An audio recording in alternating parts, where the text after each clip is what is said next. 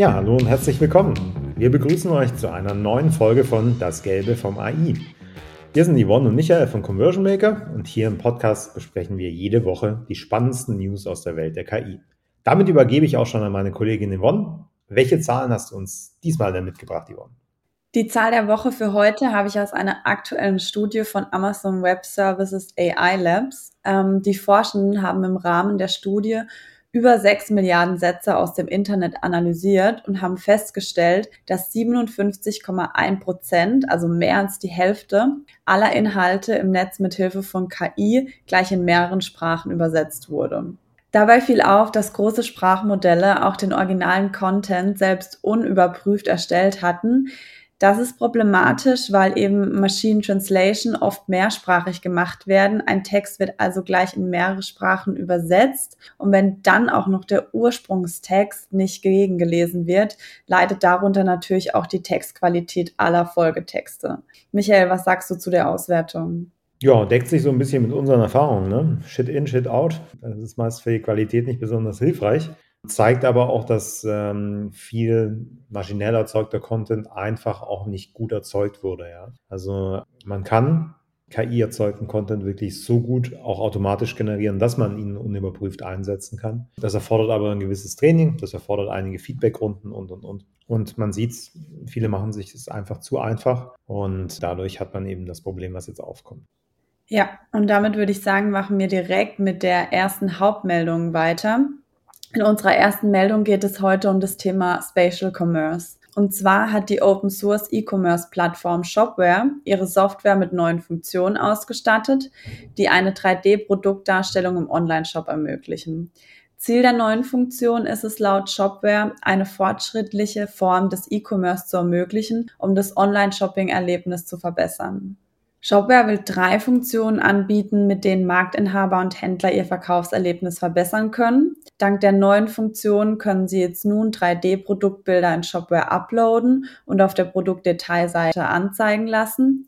Damit wird jetzt für Verbraucher die Möglichkeit geschaffen, dass sie sich 3D-Renderings per Augmented Reality über ihr Smartphone oder VR-Brillen ansehen können.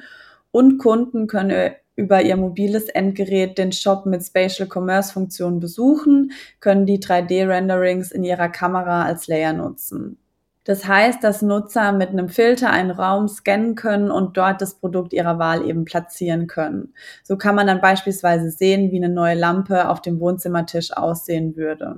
Und in der Desktop-Version ähm, des Online-Shops können Händler QR-Codes platzieren, um ihre Kunden eben darauf aufmerksam zu machen, dass sie sich die Produkte auch per Augmented Reality ansehen können. Inzwischen tauchen jetzt ähm, ständig neue Features in Online-Shops auf. Was sagst du zu Spatial Commerce? Das Konzept ist ja eigentlich nicht ganz neu, oder? Nicht unbedingt, nee. Also auf Amazon kann man ja relativ lang schon bestimmte Produkte in einer Live-Umgebung sehen, Fernseher, Sofas und so weiter. Die Qualität steigt eben jetzt durch KI und es ermöglicht natürlich vielen Shopbetreibern damit aufzuspringen, die jetzt bisher nicht die Möglichkeit dazu hatten. Finde ich einen sehr interessanten Ansatz, ja. Ich denke auch, dass der Trend so ein bisschen in diese virtuellen Verkaufswelten vielleicht zukünftig gehen kann. Das, was Facebook ja mit dem Metaverse sehr stark vorangetrieben hat, ähm, dann eben auch im Shopping-Bereich vielleicht zukünftig relevanter wird, je besser die Renderings werden, je schneller es geht und so weiter. Also bleibt auf jeden Fall spannend. Also im E-Commerce ist momentan sehr, sehr viel los durch KI. Und welche Konzepte sich da wirklich durchsetzen und welche nur Spielerei sind, wird die Zukunft zeigen. Aber kann auf jeden Fall ein Mehrwert für Shops sein, momentan schon auf neue Trends zu setzen, um sich da von der Konkurrenz abzuheben. Und ja, schlimmstenfalls hat man eben eine schöne PR-Geschichte, was ja auch nicht so verkehrt ist. Kommen wir zur zweiten Meldung, und zwar äh, zu den neuen KI-Funktionen bei der Google-Suche. Jetzt geht es direkt mit Google weiter. Ähm, der Tech-Gigant hat nämlich erst vor kurzem veröffentlicht, dass am 31. Januar eine ganze Reihe an Innovationen auf uns zukommt. Google führt auf einigen ihrer Android-Smartphones die Anwendung Circle to Search ein. Damit können dann User in Zukunft einfach einen Gegenstand, den sie gerade auf ihrem Smartphone-Display gesehen haben, markieren. Ähm, kann zum Beispiel eine Sonnenbrille auf einem Social Media Selfie sein. Wenn der Artikel eingekreist ist, erscheinen dann Fotos mit Backlinks zu Webseiten, wo die Brille zu sehen oder zu kaufen ist. Außerdem kann die Funktion auch in einen Chat-Dialog ergänzt werden. Das heißt, man kann Bilder markieren und gleichzeitig öffnet sich die Google-Suchleiste, damit man dann ähm, seine Fragen zum Produkt direkt stellen kann. Auch die Google Lens soll zukünftig mit Funktionen aus dem Bereich der generativen KI aufgepeppt werden. Mit der neuen Google Lens sollen User Fotos uploaden können und direkt zu den Bildern Fragen stellen. So könnte man beispielsweise ein unbekanntes Brettspiel anvisieren und gleichzeitig fragen, nach welchen Regeln es gespielt wird. Und Google fasst dann die wichtigsten Regeln zusammen. Und noch eine Innovation aus dem Bereich der Suche wird für die neuen Samsung-Handys der Galaxy S24-Serie ausgerollt.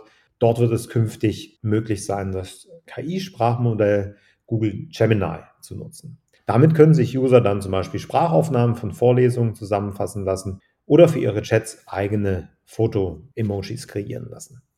Das sind ja einige Features, die Google jetzt Ende Januar ausrollt. Ähm, was sagst du zu den neuen Features? Da sind auf jeden Fall ein paar ganz spannende Sachen dabei, würde ich sagen. Also nicht alles davon würde mich persönlich jetzt direkt interessieren, aber diese Einkreisgeschichte finde ich ganz spannend, die würde ich gerne mal live sehen. Und auch die Möglichkeit, schneller eben in die Suche reinzukommen. Und vor allem auch würde mich persönlich interessieren, inwieweit die Suche selber KI-getrieben besser wird. Ja.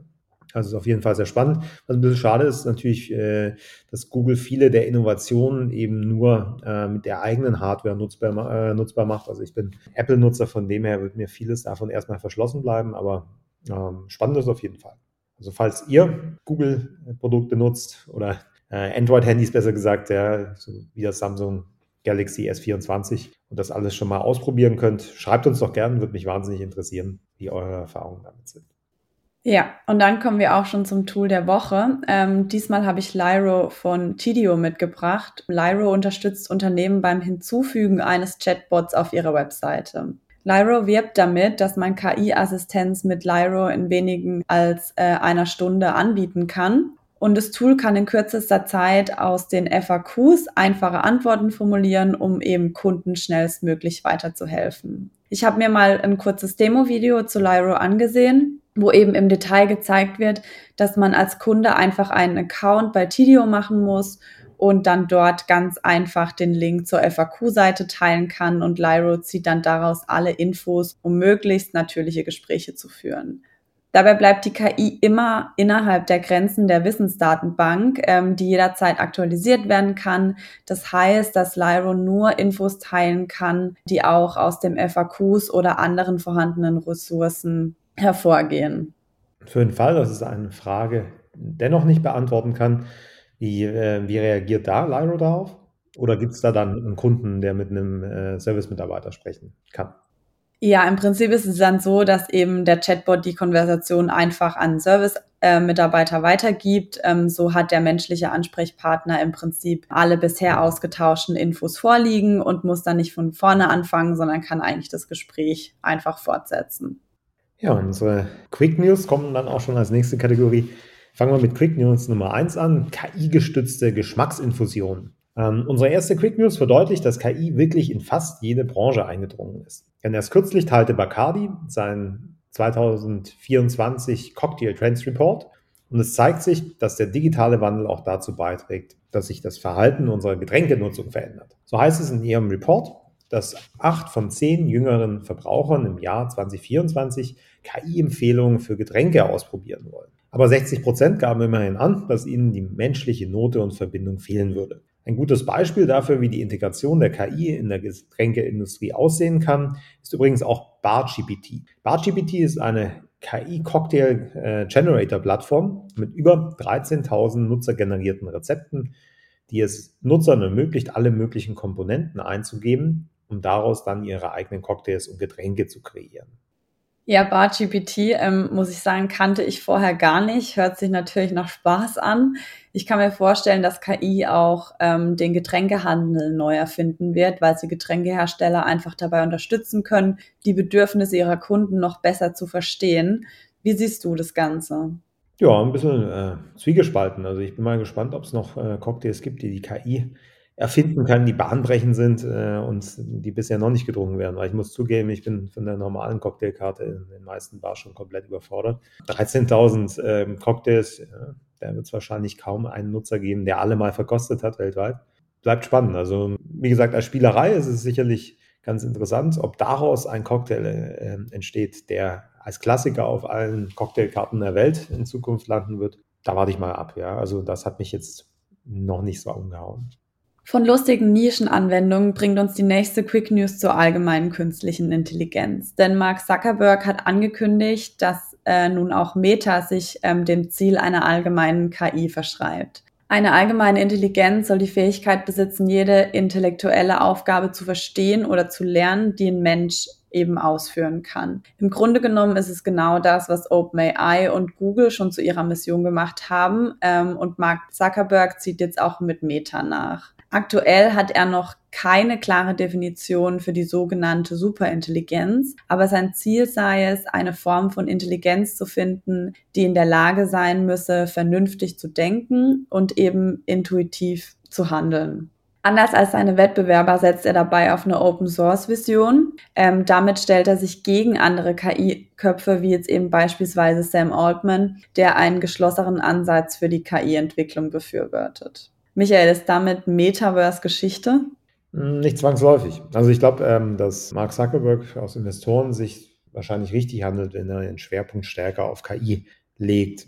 Allerdings, wenn man sich die Entwicklung der Generative AI anschaut, sieht man ja auch, dass gerade in der Bildgenerierung, auch in dem äh, Bereich 3D-Rendering ganz, ganz viel dort passiert. Das haben wir auch in den Nachrichten vorher gehört. Und ich glaube, dass ähm, der Ansatz, quasi auf den KI-Zug aufzuspringen, ne, um vielleicht in nächster Zeit auch darüber einen Push ins Metaverse zu bekommen, gar nicht blöd ist. Ja? Also ich glaube, dass Facebook hier schon ganz clever unterwegs ist und ja, ich kann mir gut vorstellen, dass da ein größerer Plan dahinter steckt, als jetzt eben nur mal auf die Schnelle auch mal was im KI-Bereich zu machen. Ja, und damit würde ich sagen, ähm, kommen wir zu unserer letzten Quick News und die bringt uns diesmal nach Österreich. Dort wurde nämlich ChatGPT äh, ins Leben gerufen, eine Tourismuskampagne, die ChatGPT parodiert. Ich habe mir das Ganze mal auf YouTube angesehen. Ähm, dort kann man sich auf dem Kanal von Holidays in Austria den einminütigen Kurzfilm zu ChatGPT äh, ansehen. Wir packen euch den Link natürlich in die Show Notes. Im Video wird eben ChatGPT von einer Stimme aus dem Off vorgestellt und dann stellt sich eigentlich ganz schnell heraus, dass anstelle ein, also anstelle einer KI eben Skilehrern ähm, den Usern beiseite stehen. Und mit der Kampagne wird einfach darauf angespielt, dass immer noch Menschen die Experten sind, wenn es um den Winterurlaub in Österreich geht. Und ich muss sagen, aus Marketing-Sicht hat das Team hier gute Arbeit geleistet. Der Ton ist heiter und es ist klar, ähm, dass es hier auch nicht um eine ernste Kritik geht. Also guckt es euch gern an. Ich würde sagen, ist ganz amüsant. Ja, und damit beenden wir auch ähm, unsere heutige Folge. Es bleibt spannend und vor allem unterhaltsam in der KI-Welt und mal schauen, was nächste Woche so kommt. Das auf jeden Fall. In dem Sinne, danke euch fürs Reinhören. Probiert doch gern BartGPT oder äh, ChatGPT aus. Ja? Äh, sagt es, wie ihr es fandet. Macht es besser nicht in Kombination, sonst wird es ein bisschen schwierig. Und ja, dann wünsche ich euch viel Spaß. Hinterlasst uns doch gerne eine Bewertung, wenn euch die Folge gefallen hat. Abonniert uns, ja, um garantiert nichts zu verpassen. Habt eine schöne Woche. Tschüss und bis bald.